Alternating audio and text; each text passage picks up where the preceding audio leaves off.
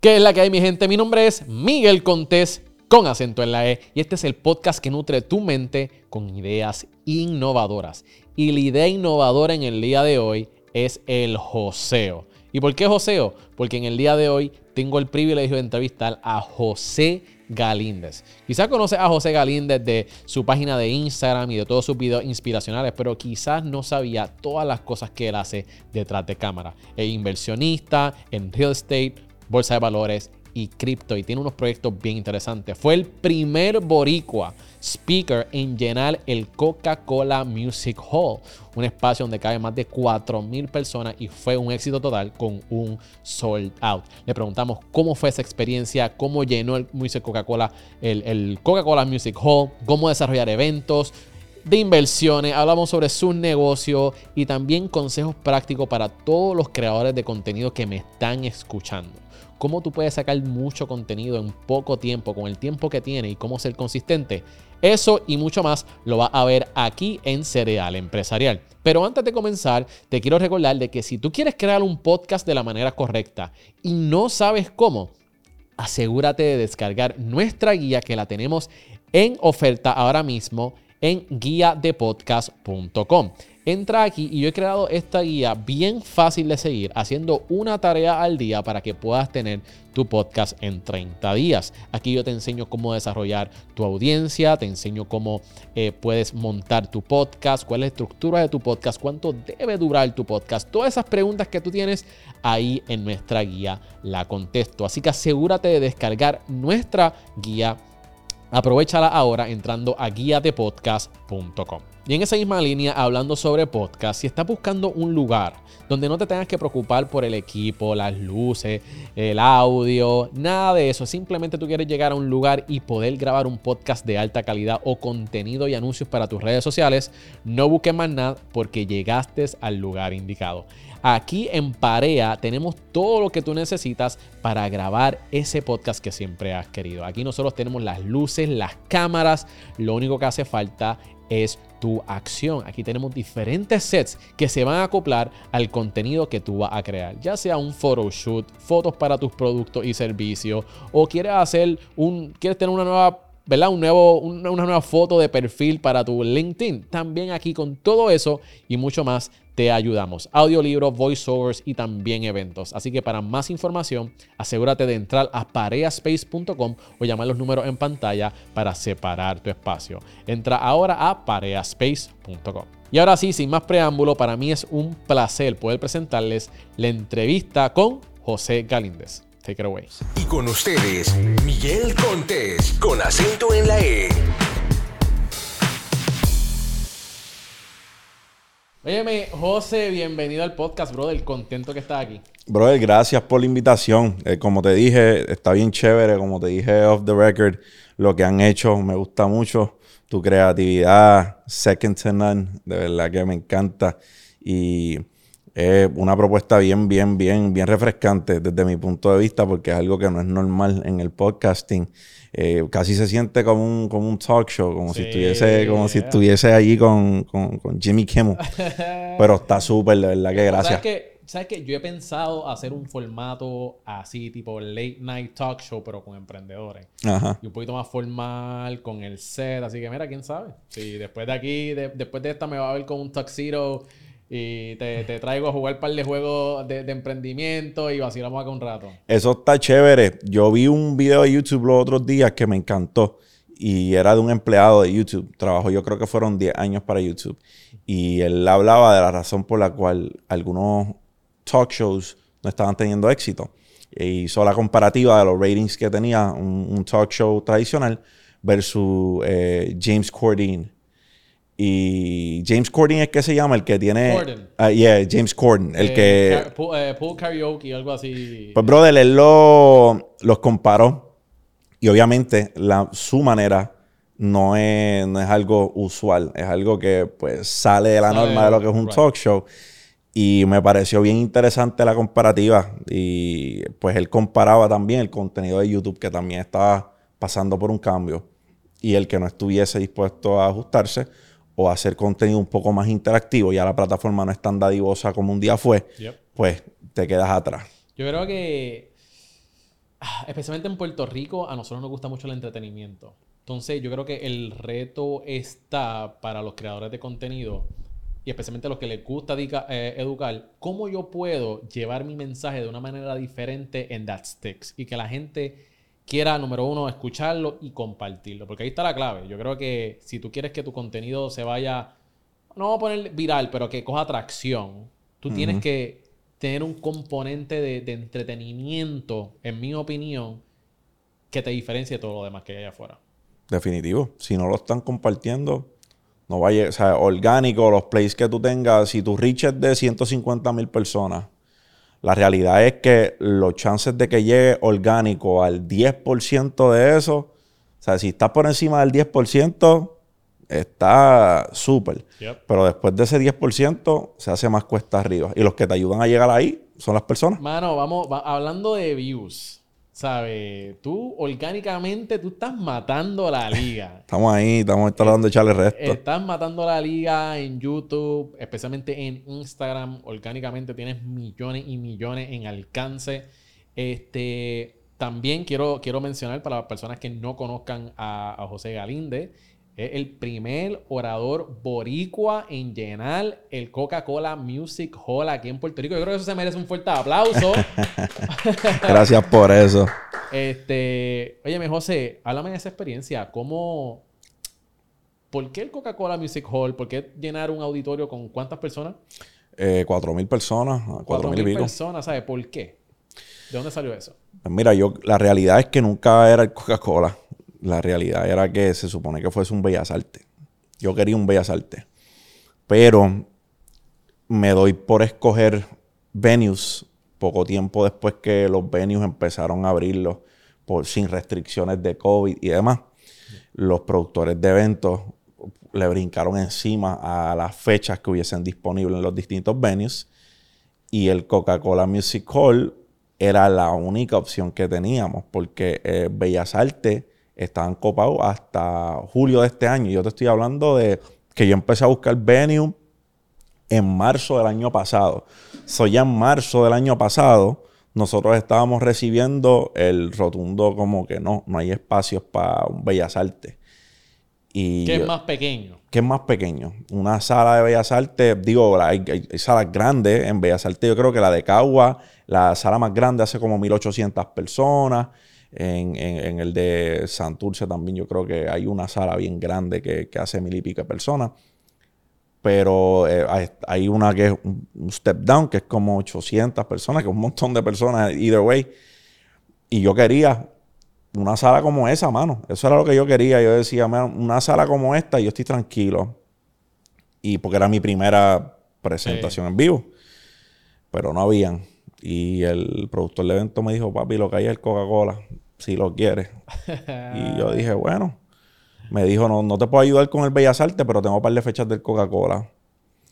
Y yo creo que mi testimonio perdiera valor si yo no estoy dispuesto a, ¿verdad? a hacer lo que predico.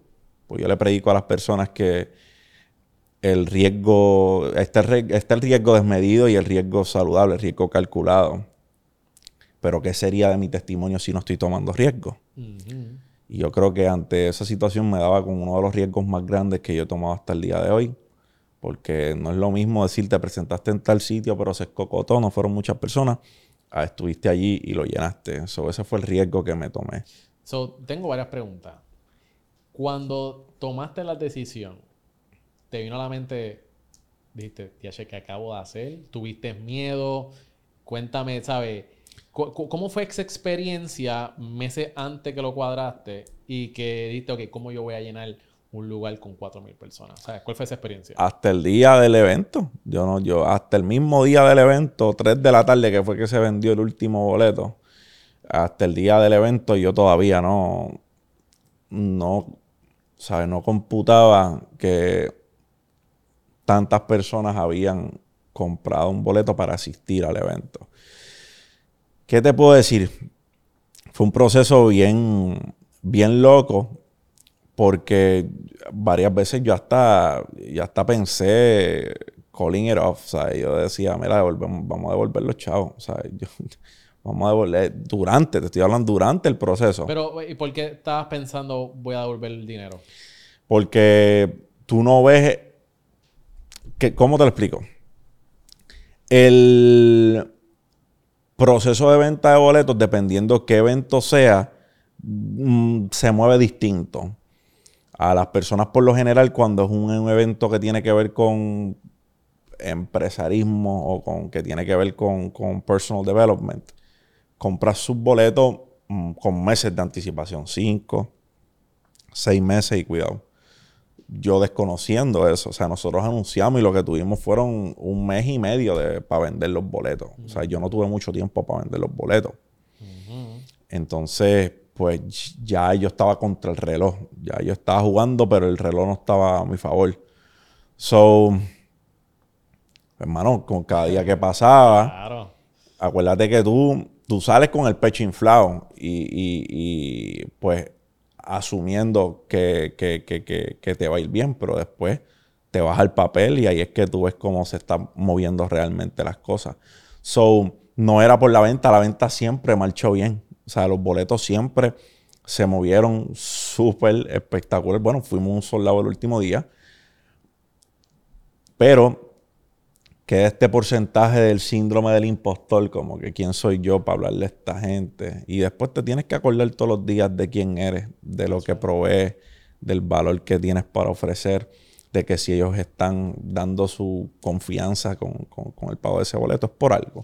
Mira, y yo tengo gente, yo estaba sentado, yo no te conocía personalmente. Yo fui para tu evento, pero yo no te conocía personalmente en ese entonces. Y al lado mío se sentaron dos muchachas que viajaron desde Nueva York para estar en este evento, brother.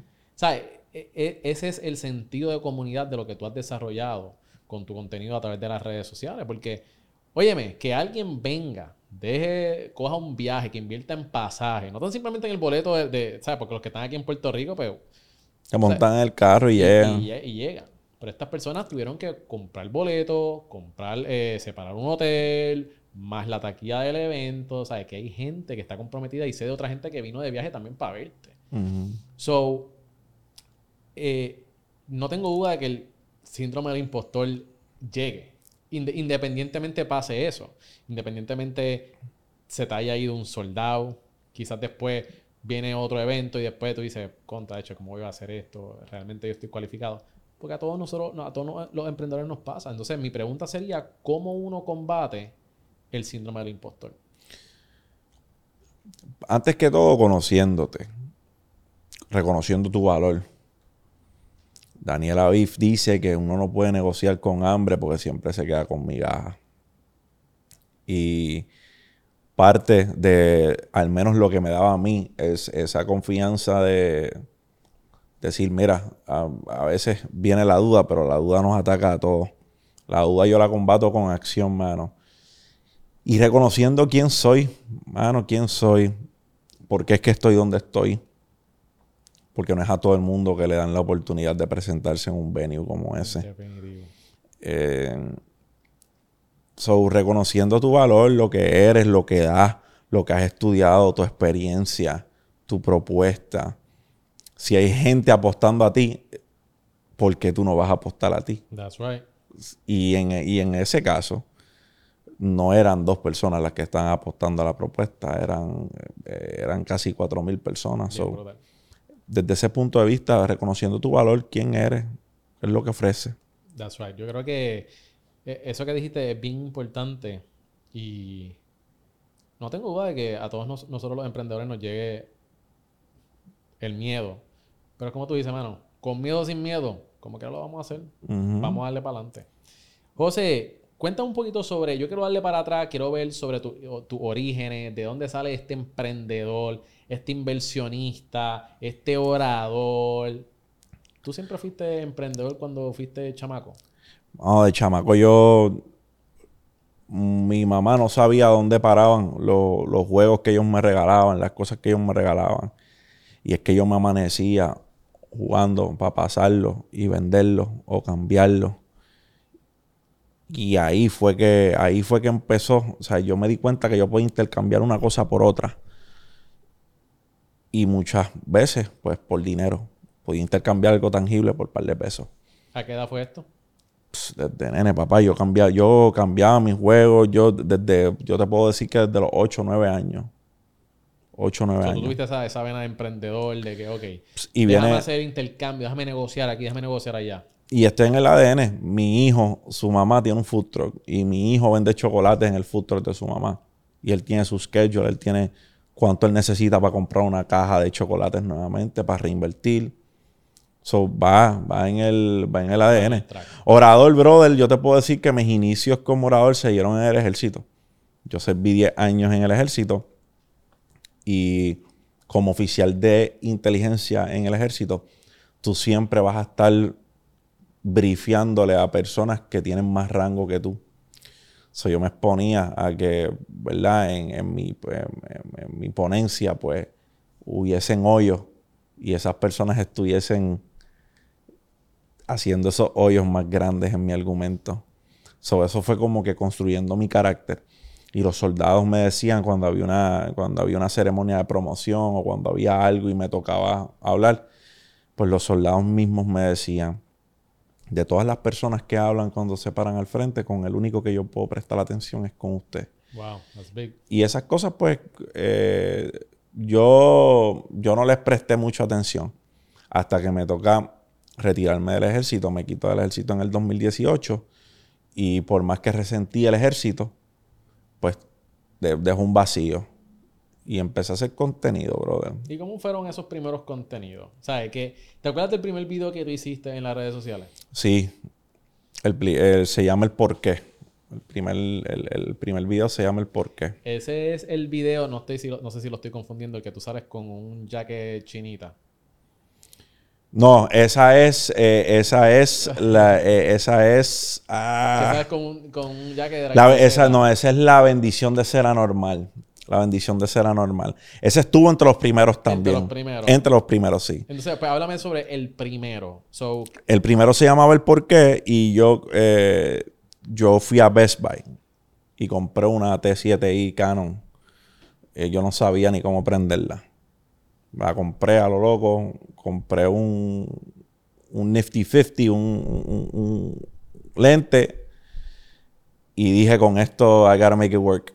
Mandé a buscar unas luces por eBay. Arreglé la sala.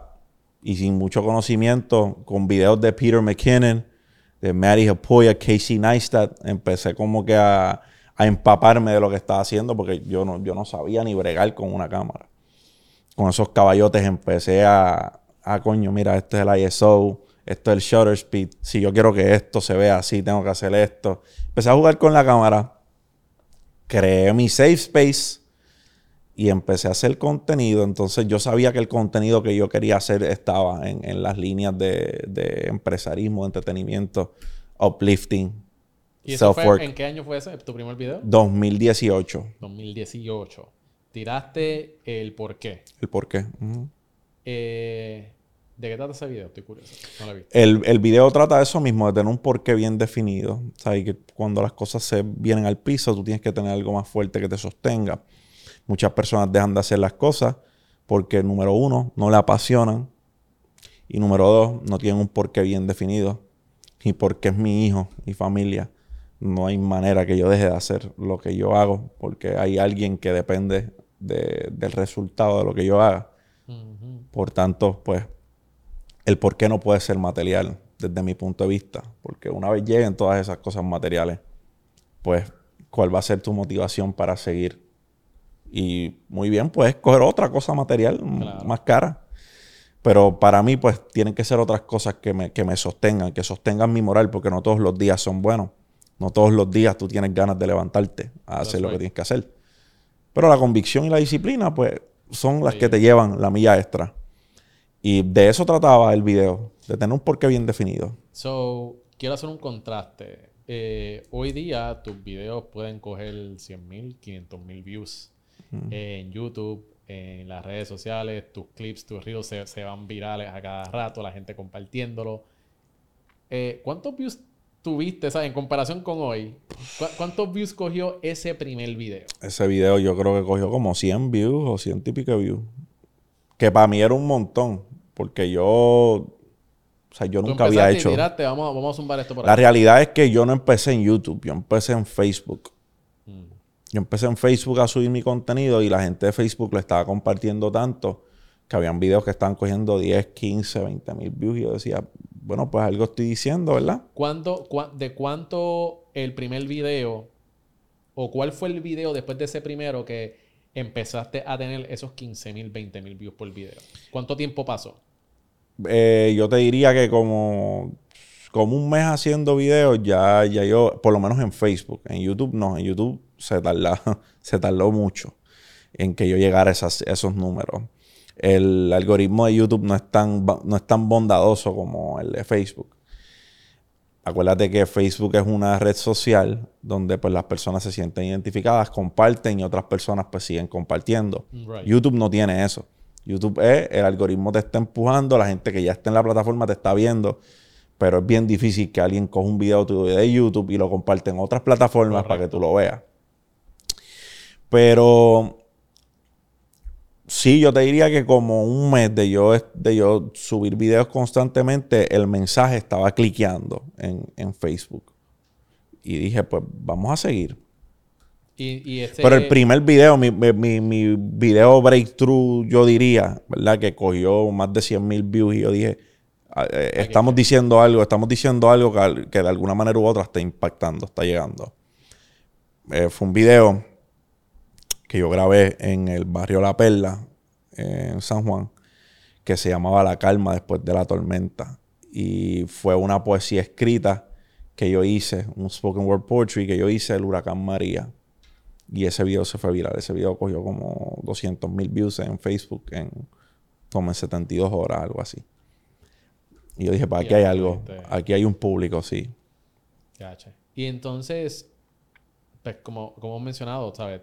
La está, la, la está poniendo en la China, en lo que es YouTube, lo que es Facebook ahora mismo. ¿Qué consejos prácticos tú nos puedes dar a todos nosotros creadores de contenido si nosotros queremos exponer nuestras marcas y poder crecer nuestros canales? Pues, hermano, número uno es preguntar que, cuál es el valor que tú le ofreces a tu audiencia. ¿Qué ganan de escucharte? Porque el entretenimiento puede ser una... eh, la- la propu- tu propuesta de valor puede ser entretenimiento.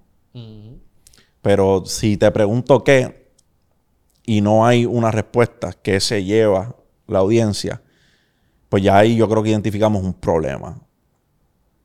El contenido que tiene algún tipo de... que, que tiene resultados, desde mi punto de vista, o nos hace reír o nos da información. Así, o me estás educando o me estás haciendo reír. Si tu contenido no tiene ninguna de esas, hay trabajo que hacer. Lo otro que puedo decir, bueno, es que hay que ser uno mismo. Tú tienes que ser tú. Yo lo único que cuando a mí me preguntan, mira, ¿cuál es tu clave? O qué es lo que ha hecho que, mano, que yo, que yo soy yo. Lo mismo que ves en el set del podcast, es lo mismo que vas a ver sentado aquí, es lo mismo que vas a hacer cuando yo, que vas a ver cuando yo salga por esa puerta. Yo soy yo. Tú nunca vas a ser eh, mejor que siendo un clon o siendo una copia. Nunca vas a ser mejor que el mejor, porque él está siendo él. Mm. Él ya es número uno siendo él. Correcto. Tú nunca vas a ser un número dos, nunca vas a superar un original que es el número uno. So, sé tú, ¿Tú me permites añadir algo más a eso que tú estás diciendo? hermano. Yo te he visto. Y hemos, hemos, hemos trabajado ciertas cosas. Y si yo puedo decir algo que, que tú has hecho en adición a eso, porque yo creo que ser auténtico es clave, número uno, porque eso es lo que hace que la gente conecte contigo. Eh, lo otro que mencionaste es saber qué tú le estás ofreciendo a tu audiencia, cuál es el valor que tú le estás ofreciendo a tu audiencia. Y lo tercero, mano, es la consistencia que tú tienes. Ah, consistencia es bien importante. Porque este hombre, tú le metes 22, alrededor de 22 episodios de podcast al mes, brother. Eso sin contar los reels, sin contar todo lo que estás haciendo. Ujú. Mano, ¿cómo es ese proceso? Háblanos un poquito sobre ese proceso de grabación de tu podcast, de los diferentes podcasts. Tú tienes Mindset, tienes Shams Corner, Este, tienes... eh, Tengo Zona del Joseo. Zona del Joseo. Tengo Dímelo Champ. Tienes Dímelo Champ. Tienes todos estos podcasts. ¿Cómo es ese proceso, sabe, de, de- de planificación para tu podcast y de publicación? Pues yo, si no lo están haciendo, tómense el tiempo de, de- de- de- La preparación es clave. Yo he ido a muchos podcasts y está cool, está bien. Yo cuando empecé, yo era bien orgánico. Era como que tú y yo, yo no tengo script. Nos vamos a sentar y la conversación va a fluir. Y, y si eres un buen conversador Claro. y la persona que tienes de invitado es buen conversador, pues todo fluye. Va, va. Pero si de repente tú eres buen conversador, pero el invitado que tienes no es buen conversador, se tranca la cosa y la química no es la misma. Entonces te encuentras tú tratando de sacarle las palabras al Eso se invitado. llama en inglés pulling teeth. Está malo, está malo. Ahí, ahí, papi, yo he tenido eh, invitados al podcast que con 18 o 20 preguntas que, que tengo anotadas, estamos pujando 40 y pico minutos de entrevista, que eso para mí es poco. Tengo personas que con 15 le tengo que quitar 6 preguntas porque abundan tanto que olvídate de eso. Oye. So, eh, mi, mi proceso de preparación es una semana antes, yo voy separando qué videos van para qué sección o para qué podcast. Dímelo Champ se ha convertido en un espacio de más cuando tengo el invitado correcto para que esté sentado ahí, pues entonces lo llevo. Los otros, que son mayormente yo solo, o tengo otra persona que puede ir, a ofrecer valor a la audiencia, pues ya los planeo, los planifico con una semana de anticipación. Y ya yo voy con cinco o seis videos en mente. So, tu proceso, ¿tú lo escribes o tú ya tú lo... O sea, cuando tú me dices que tú te organizas, tú te organizas mentalmente. Mental, pero lo, o sea, el papel. Yo, yo escribo, yo escribo mi Y contenido. tú escribes, ¿verdad? Que estoy curioso. Tú, tú escribes a través de bullets, tú escribes word for word. ¿Cómo es que tú, tú preparas esos episodios? Bullets. Todos son bullets y yo desarrollo. Mindset es el más. Mindset es el más que fluyo, por así decirlo. Tengo unos bullets de cosas que quiero hablar, pero estoy off the top, off the cuff. Cuando tengo un invitado, siempre tengo una área clave que quiero tocar con la persona Right. Y abundo. Los que son de información, ahí estoy bullet por bullet, pero tengo datos también. Y pues recurro, recurro mucho a, a- a ese recurso. Porque si estoy dando información, pues tengo que estar Claro. claro de lo que estoy hablando. Pero sí, en mi planificación tengo el video que voy a grabar, tengo unos bullets que quiero tocar, tengo data y lo utilizo. Pero no estoy leyendo, ¿sabes? Estoy utilizando los bullets de referencia, fluyo. Y después spitting fire ahí a todo lo que... Yep.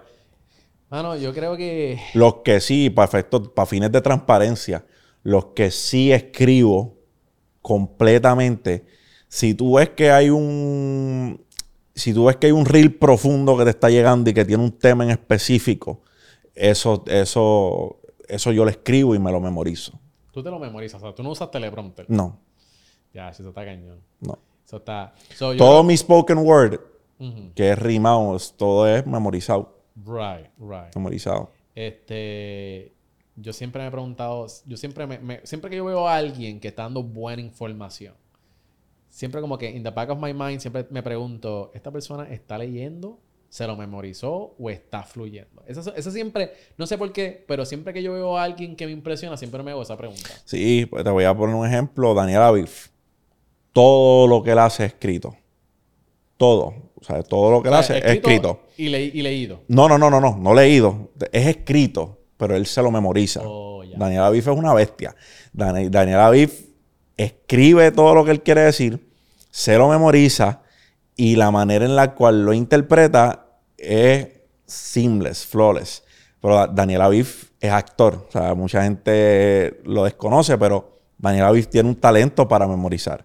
Daniel Aviv tiene un talento para interpretar, porque Daniel Aviv actuó por muchos años de su vida. Él es un child, eh, él fue Star. un child star, ¿sabes? Él desde chamaquito, desde niño, él estuvo en, en- en la pantalla grande. So, él tiene ese talento, o sea, él tiene el talento de escribir, él tiene el talento de memorizar y tiene el talento de interpretar. Eso, eso a mí me, me impresiona tanto. Y especialmente estos stand-up comics que tienen un. Ese un beat show. es completo, escrito. Es escrito y memorizado. Y te hacen el mismo show, te lo hacen aquí, te dicen word for word con la misma inter- interpretación en otro estado. Fíjate, a mí sí me impresiona, pero la mente es un músculo. Mientras más tú le des la práctica, más tú vas a memorizar con, con- con mayor facilidad. Correcto. A mí más me impresiona de los stand-up comics, porque estamos hablando de stand-up comedy, los que le dan bien duro al crowd work. Los que te hacen un beat de Eh. media hora quemando a la audiencia, Eso que no hay libreto.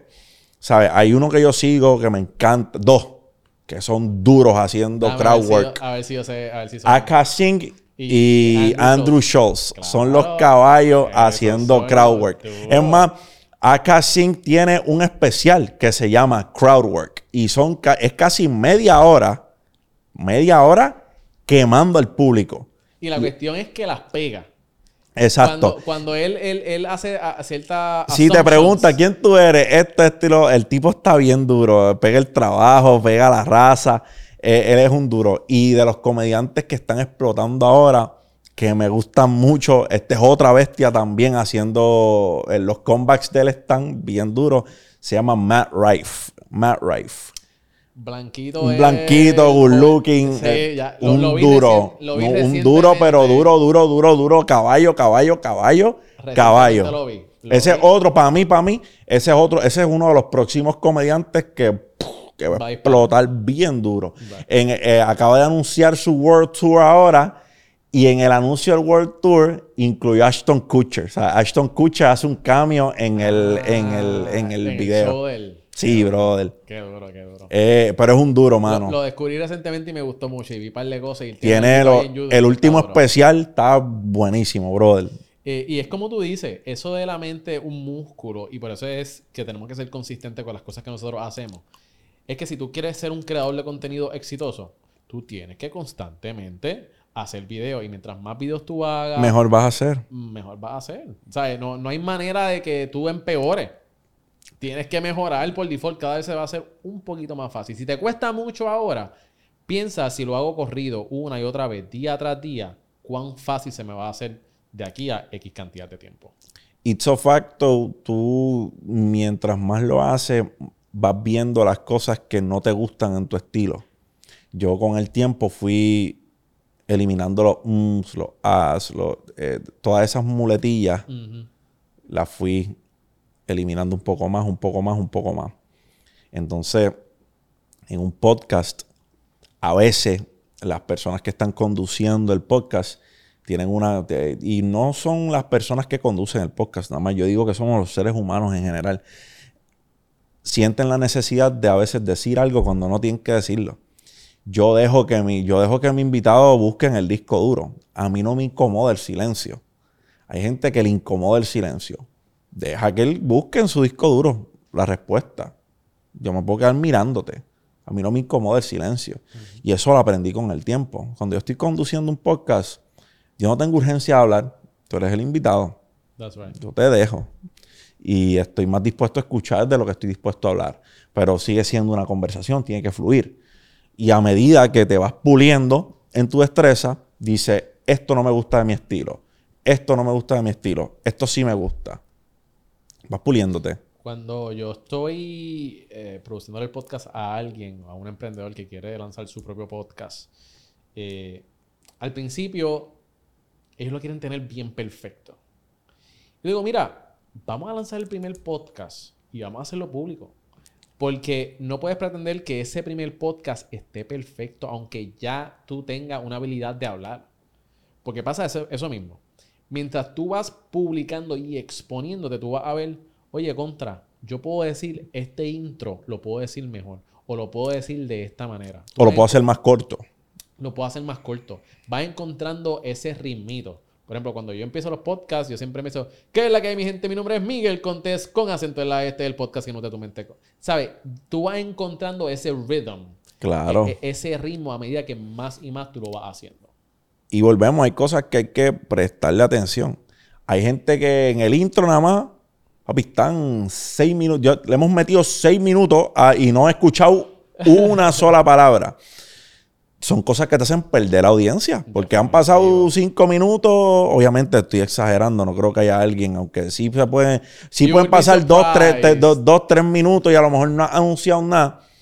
Pero lo mismo con los, a veces con los auspiciadores. Hay gente que todos los auspiciadores van al principio del podcast. Y es como que está cool el valor para los auspiciadores, pero tu audiencia se tuvo que chupar cinco pautas, cuatro pautas antes que arrancaste tu podcast y todavía no has arrancado. Mira, mano, tira esas pautas un poco después que empezaste la conversación. Hay cosas que después tú las analizas y tú dices, espérate, yo creo que aquí yo puedo hacer ajustes, aquí yo puedo hacer ajustes. Te voy a enseñar una de las maneras que yo ataco eso de los auspiciadores para no perder público al principio de tu podcast. Una de las maneras que yo hago es que no das las pautas de los auspiciadores al principio. Porque realmente quizás no le va a dar valor. Lo que hace la gente, que hace la gente, le da skip al frente. Entonces, no es beneficioso para tu, para tu auspiciador y tu gente tampoco lo va a escuchar. Pues, ¿cómo tú puedes combatir eso? Tú vas a empezar a hacer tu intro, pero tú vas a hacer una promesa. Esto es algo que yo enseño en mi programa educativo y te enseño cómo hacerlo. Haz una promesa al principio. Déjale saber a la gente qué es lo que va a escuchar en el episodio. Lo van a ver al principio cuando vean este podcast, van a ver como yo al principio de este podcast van a ver la promesa que, que yo hice en este podcast. Pero luego de eso, ya que tú tienes a la gente hooked, le tiraste el gancho de lo que van a aprender, tira los auspiciadores ahí. Y ellos van a estar escuchando porque ahora tienen una expectativa de lo que van a recibir. Exacto. Y ahora tú puedes entonces decir las pautas y lo van a escuchar. Ok, y vamos a lo que viene. So, eso es una manera que yo trabajo con los auspiciadores. En vez de hacerlo justamente al principio, los tiro un poquito más después. Eso está perfecto. Yo, yo soy bastante asimétrico, por así decirlo, en la forma que yo hago mi contenido. Yo tengo bien pocas reglas. Y me expreso como quiero expresarme. Digo las cosas como quiero decirlas. No tengo necesariamente un, un intro, por así decirlo. Yo soy bien asimétrico. Yo aprendí de Joe Rogan y me encantan los podcasts de Joe Rogan. Obviamente Joe Rogan ya puede hacer lo que le da la gana porque él es Joe Rogan.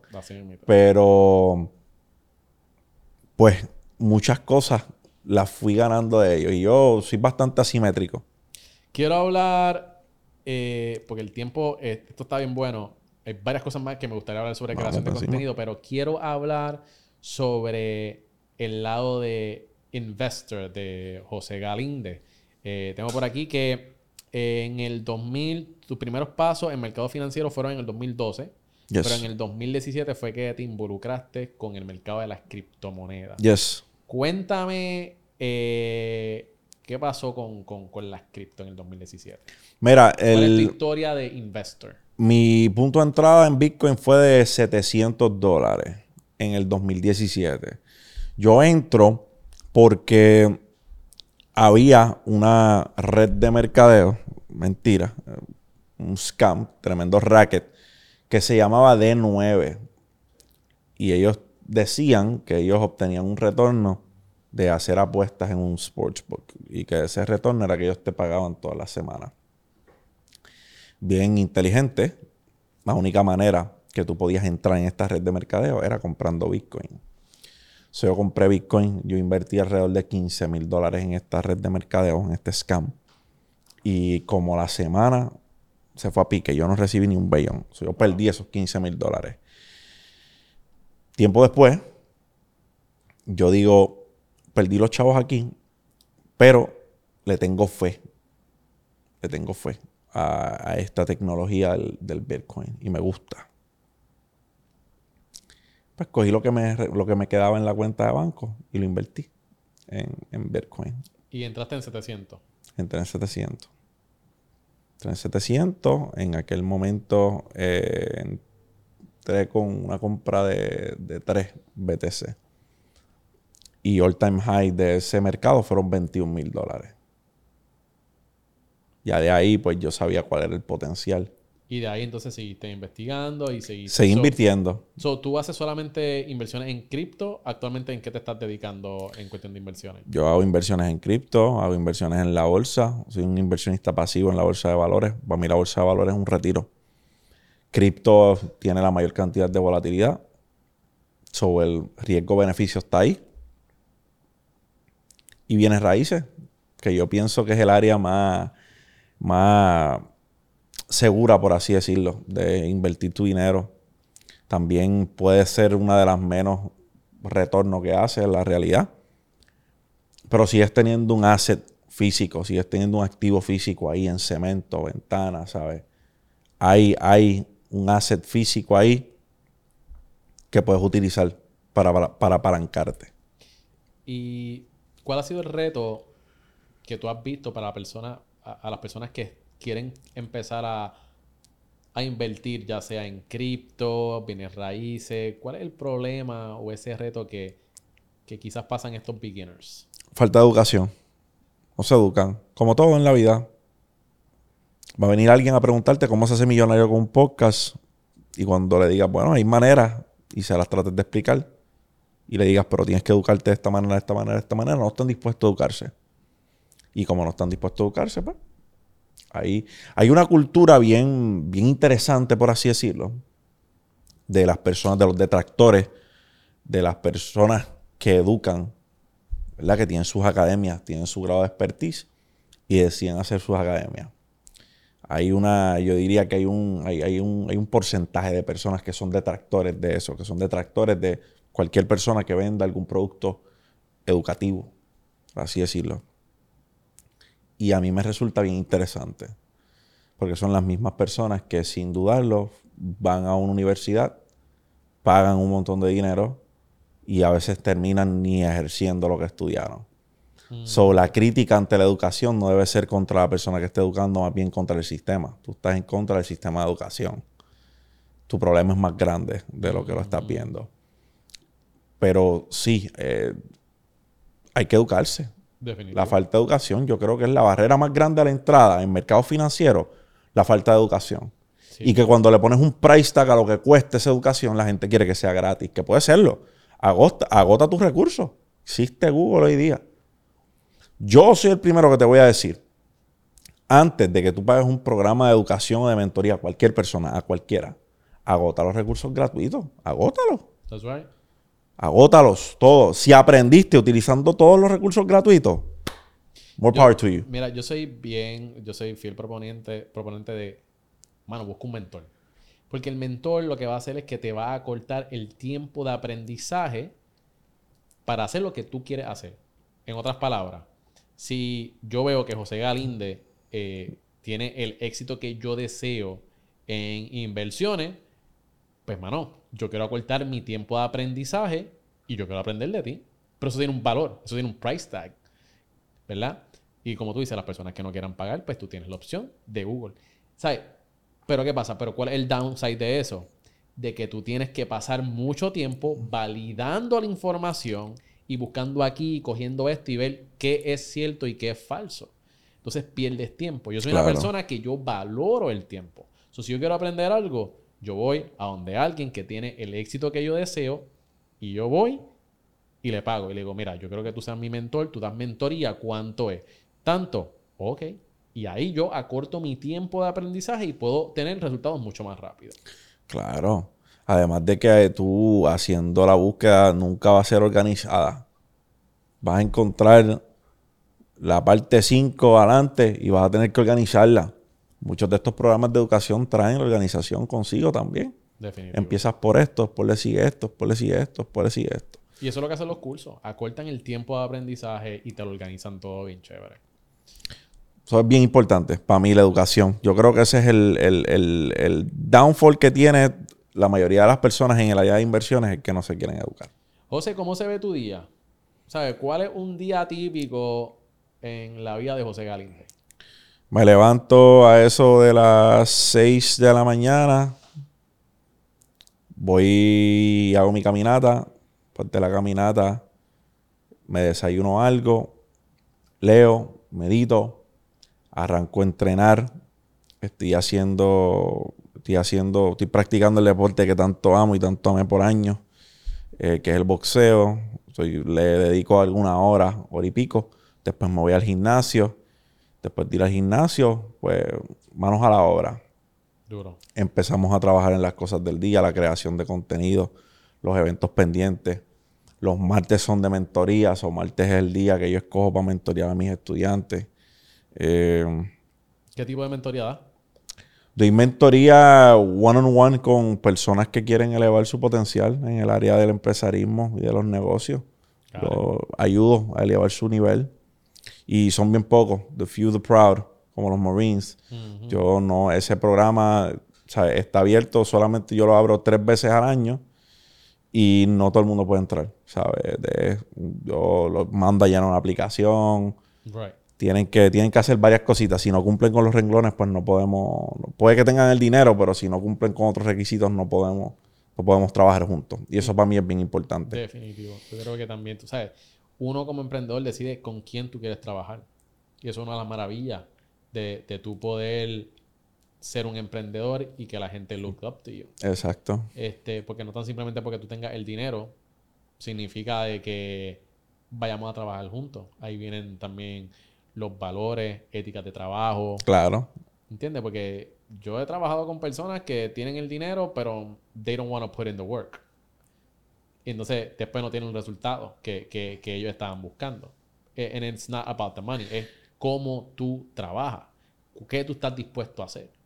Y la gente confunde mentoría con educación. Educación y mentoría no es lo mismo. Yo no te voy a dar un curso. Mentoría, yo te voy a guiar. Vamos a diseñar un plan, vamos para allá.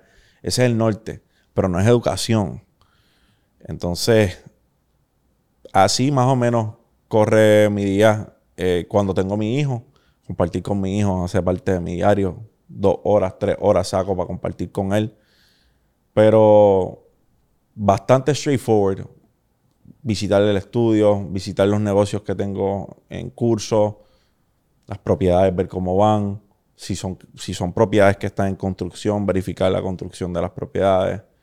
Sí, que tienes el día... eh, eh, es bastante entretenido. Tus días nunca son... Never a dull moment, ¿sabes? Eh, siempre hay algo. Siempre hay un monkey wrench que hay que sacar de, de los piñones.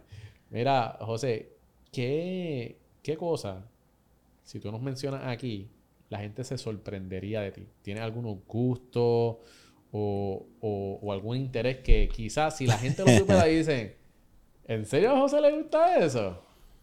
varias cosas.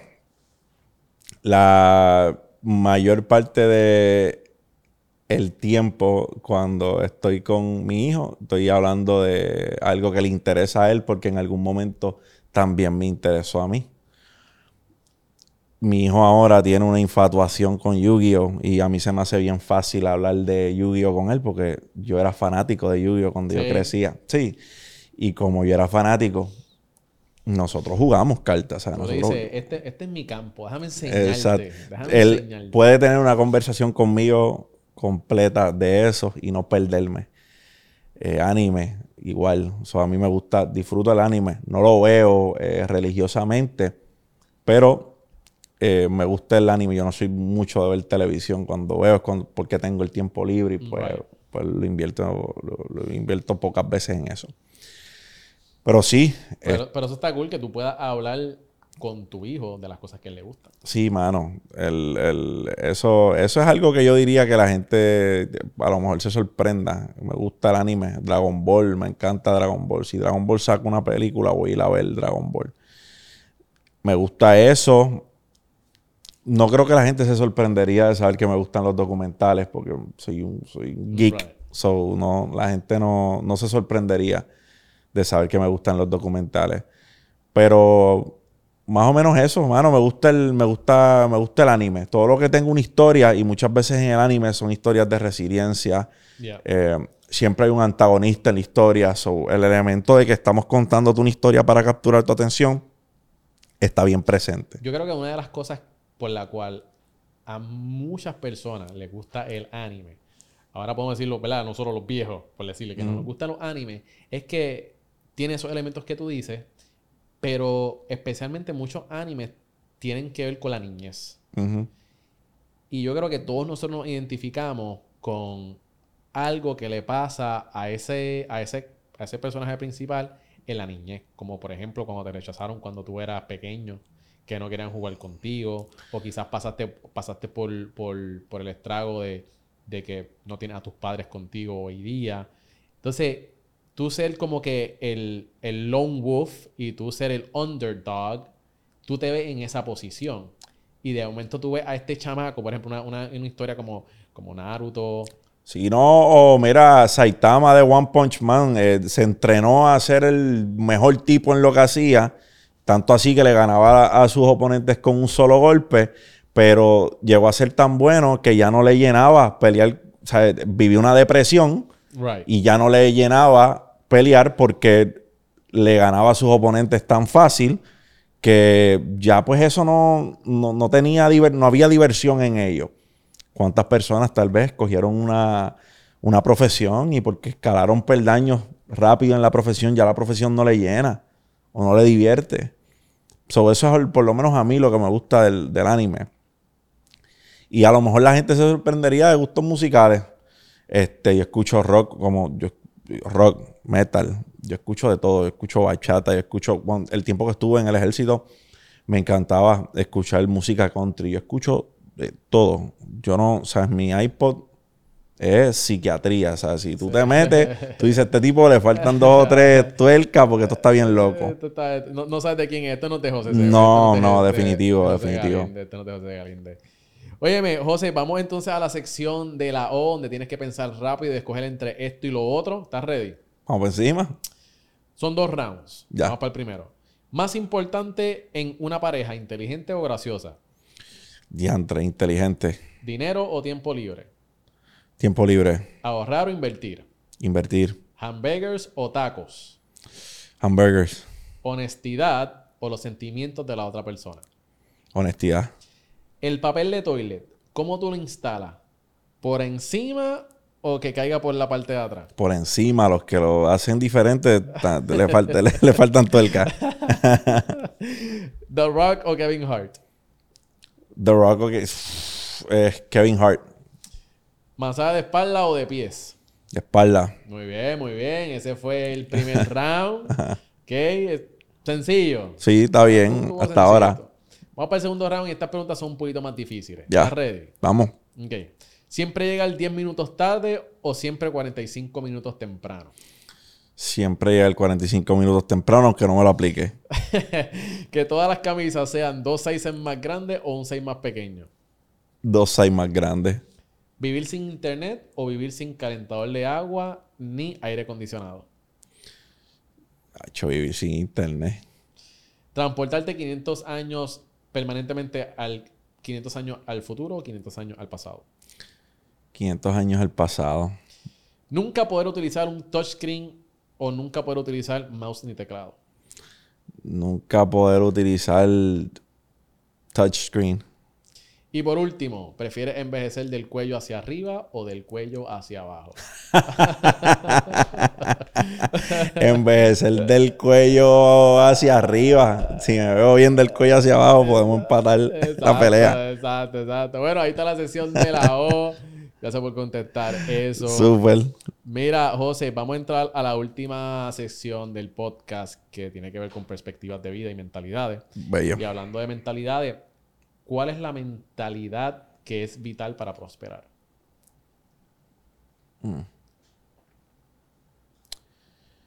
Yo pienso que la mentalidad que es vital para prosperar es la de siempre estar dispuesto a dar más de lo que estamos dispuestos a recibir. Cuando tú estás dispuesto a dar más, la vida tiene maneras de ponerte en posiciones de victoria.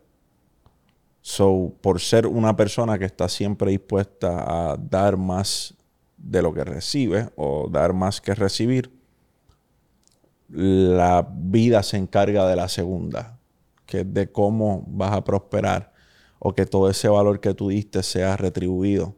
Porque si estamos hablando de prosperidad, estamos hablando de prosperidad en muchos ámbitos. La prosperidad muchas personas la ligan con prosperidad económica y eso es importante, bien importante. Pero la prosperidad también es un estilo de vida. La felicidad, aunque no sea vitalicia, aunque sea transitoria, pues también la felicidad es prosperidad. Y yo pienso que para encontrar esa prosperidad, siempre tenemos que estar dispuestos a dar más o aportar más de lo que estamos dispuestos a recibir. Me encantó eso mucho. Yo creo que, no estoy seguro, pero nadie me había dado esa contestación cuando he hecho esta pregunta, o no, por lo menos no recuerdo. Y, muchas veces perdemos eso de perspectiva. Perdemos de que nosotros estamos aquí para ofrecer valor. Y cuando tú ofreces valor, la recompensa nada más de que alguien pueda tomar eso que tú dijiste o eso que tú les diste y que puedan transformar su vida. Ese sentido de satisfacción es bien difícil de, explicarlo y, y de igualarlo. Mira, yo pienso que vivimos en un mundo donde muchas personas han perdido de perspectiva que somos servidores por naturaleza. No lo entienden así porque no han tenido una experiencia, a lo mejor, que les permita entender que somos servidores. En el ejército yo era oficial y siempre que había una actividad grande en el batallón, muchas veces los líderes de la unidad le servían la comida a los subordinados. Y cuando va alguien a mi casa, a mí me gusta servirle a las personas, no porque sean visitas, sino porque somos servidores por naturaleza. El ejemplo más perfecto de un ser humano era un servidor, que fue Jesús. Entonces, si Él lo hizo, ¿qué nos hace pensar a nosotros que hacerlo no nos va a propulsar o nos va a poner en la posición que nosotros a lo mejor siempre soñamos? Si el mayor ejemplo de bondad, de valores, de, de, todo lo bueno, todo lo perfecto que puede tener un ser humano, era un servidor, porque tú no debes hacerlo? Definitivo. Definitivo, estoy totalmente de acuerdo. Y yo creo que Jesús es el, ejemplo por excelencia de lo que es servir. Y él dijo una vez, entre ustedes, el más grande, ¿quién es? El que sirve. El que sirve. Y para eso estamos. Estamos aquí para servirte. José, con su contenido, aquí nosotros en Cereal Empresarial lo que queremos es que tú eches para adelante, que tú prosperes, de que tú cumplas lo que está dentro de tu corazón. Y si tú tienes eso dentro de tu corazón, Dios no es un bully para ponerte algo que tú no puedes alcanzar. Así que dale con todo, mi hermano, porque vamos a ti. Y muchas veces yo he dicho esto, hay gente que está esperando porque tú te lances. Tú eres la bendición de una persona y si tú no te lanzas, las personas quizás nunca van a poder experimentar esa bendición. Así que hay gente que está esperando por ti. Lánzate y sirve a las personas que tú sabes que tienes que servirle. José, ¿qué consejo tú le darías a, a tu yo del, de hace unos 10, 20 años? ¿Qué consejo tú le tendrías que dar a ese José cuando estaba comenzando en las inversiones, cuando estaba comenzando quizás en su, en su contenido? ¿Qué tú le dirías? Que fuese paciente. Yo creo que muchas personas no logran las cosas que quieren porque les falta paciencia, les falta perspectiva. La gratificación instantánea existe. No hemos terminado algo bien cuando ya queremos el, el beneficio por lo que estamos haciendo. Y no siempre viene de ayer para hoy. No siempre viene en dos meses. No siempre viene en un año. A veces toma cinco. A veces toma tres a veces toma un mes, a veces toma 10 años. So, si yo pudiera viajar al tiempo, me diría que fuese paciente. En muchas ocasiones me faltó la paciencia. Mm. Y abandoné cosas que a lo mejor de no haberlas abandonado también hubiesen dado fruto. So, la paciencia. Aconsejaría ser paciente.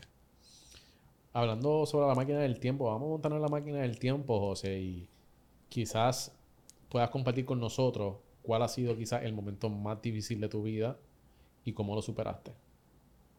Perderme el nacimiento de mi hijo.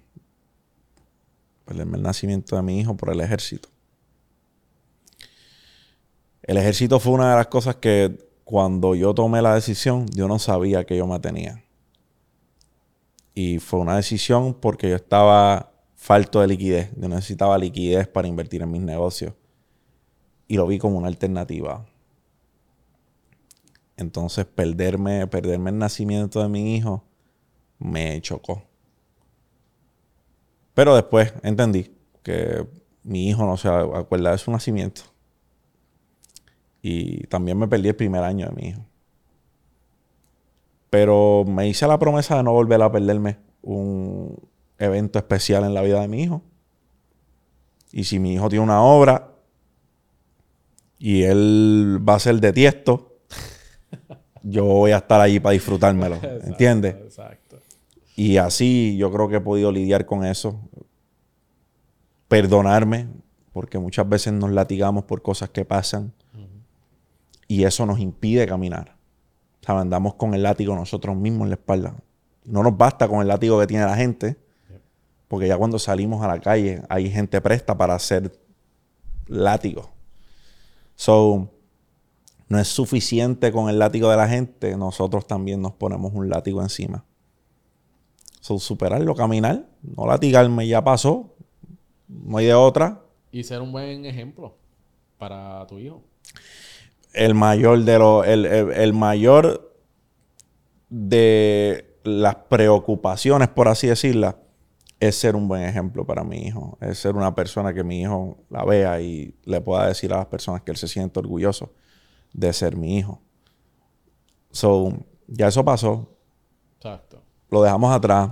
Y yo creo que, eh, en, ser un buen ejemplo para, nuestros hijos, yo creo que es vital, y yo también te he visto que estás involucrado también, llevando este mensaje de, superación a diferentes escuelas. Te he visto tú, ¿verdad? Y, y, yo creo que hay mucha gente que se identifica con tu contenido, especialmente gente joven, eh, se identifica con lo que tú tienes que decir.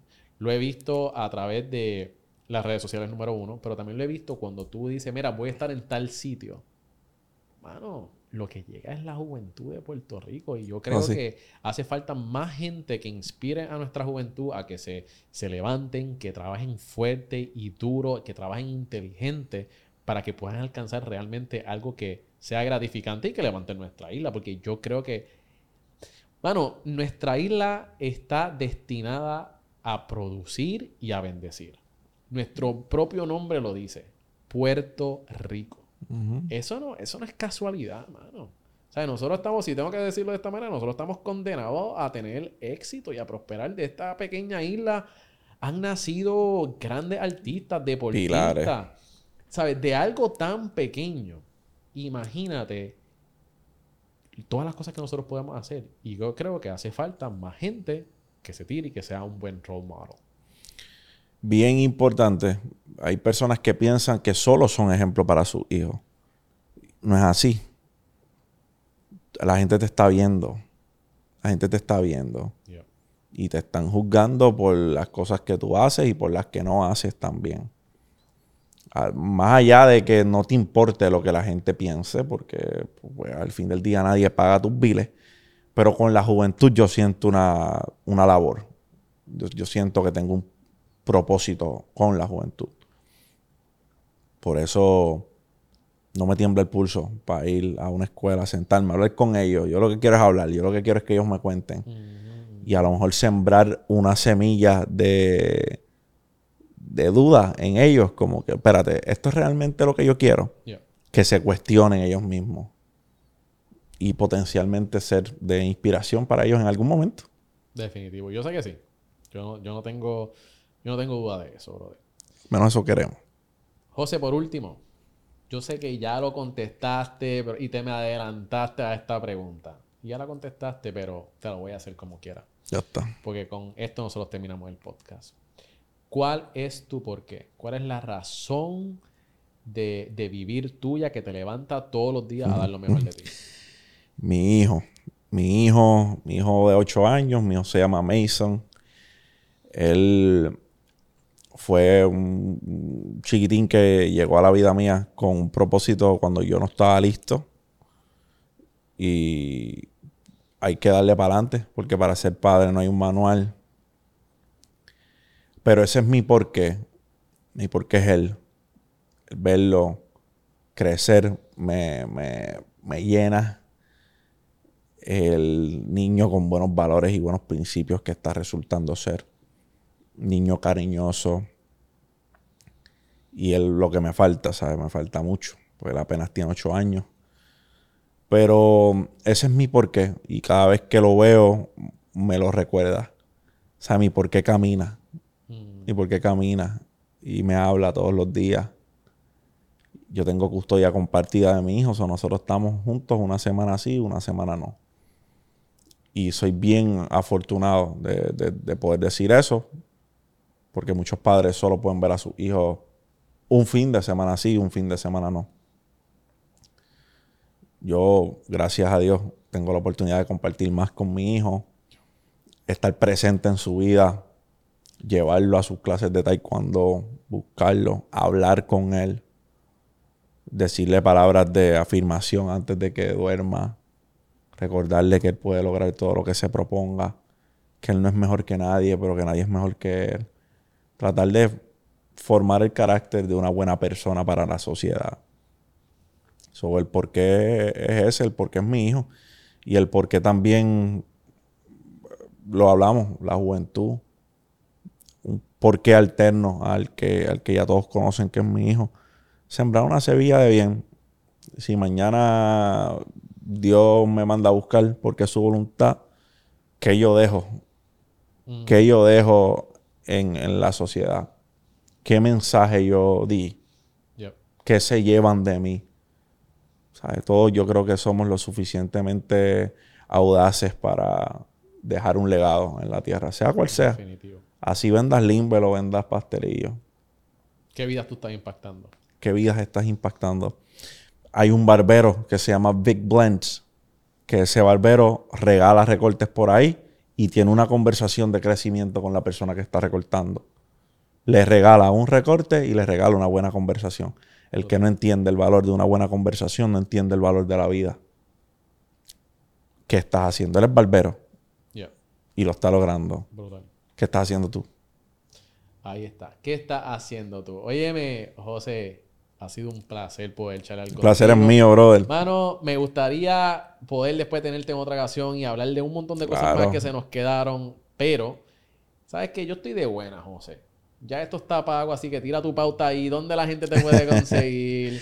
¿Cómo se pueden este, suscribir? Si tienes algo pendiente por ahí, cuéntanos. Realmente eh, espero que antes de octubre ya el libro esté en, todas las librerías de Puerto Rico y demás. Pendiente a eso, mi gente. El libro viene por ahí.